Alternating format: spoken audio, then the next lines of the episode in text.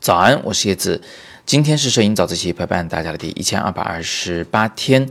那今天我想回答景行同学在早自习后方的留言啊。他问叶老师，都说五十毫米一点八光圈的小痰盂特别好用，可实际操作起来却很容易模糊或者跑焦，想问该怎么去克服？那我首先是为广大的摄影爱好者稍微解释一句啊，所谓的小痰盂呢，就是说。它那个镜头啊，是一个定焦的五十毫米镜头，有很大的光圈，呃，开口很大，而且呢，这个长度很短，看上去的形状呢像个小痰盂一样啊，这是一种昵称。呃，我们用它的时候呢，确实很容易跑焦。这个跑焦啊，有两种可能性。第一种可能性呢，就是相机本身跑焦。啊，单反相机由于它的这个呃测量距离的这个结构的原因啊，有的时候确实会发生跑焦的现象。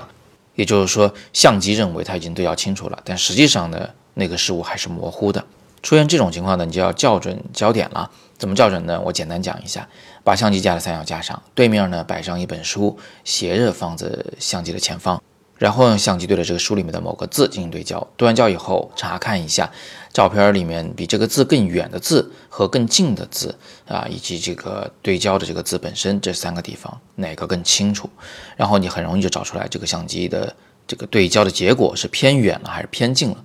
最后呢，在相机菜单里面进行焦点的校准，告诉他你应该把焦点放得更近一点，或者是更远一点。校准以后呢，再拍一次，然后再做一次整个的流程，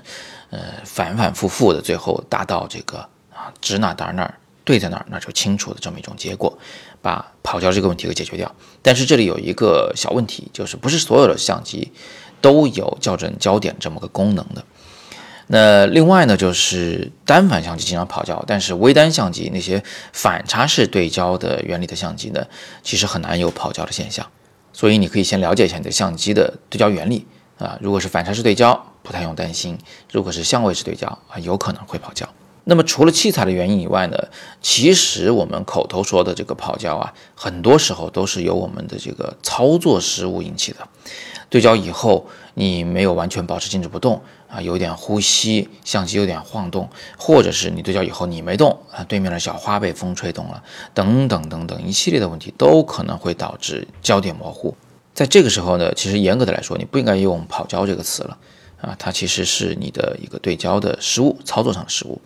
怎么克服这个问题呢？也很简单，严格保持相机和被摄物体的距离不发生任何改变，哪怕一毫米的改变都不要有。如果你做不到，就不要用那个一点八的大光圈去拍照。说实话，虽然这支镜头有一点八大光圈，但是我们其实很少去使用它。这种光圈是给你用在一些很极端的条件下的，比如说非得要最小景深的时候，比如说光线实在是不足，你手持相机呢啊又不想用高感光度。非得要用最大光圈，让光线进来的多一点、快一点，让快门速度快一点。除非是像这样的极端情况，否则一般我们不会动不动就把光圈放到最大去使用的。这一点呢，也同样适用于其他的所有门类的镜头。我再强调一次，相机的镜头给了你一个很大的光圈，但是你真不一定每次都要用那个最大的档位。这一点呢，请大家额外注意一下。好吧，那今天我们就先聊这么多啊！今天是摄影早自习陪伴大家的第一千二百二十七天，我是叶子，每天早上六点半，微信公众号“摄影早自习”，不见不散。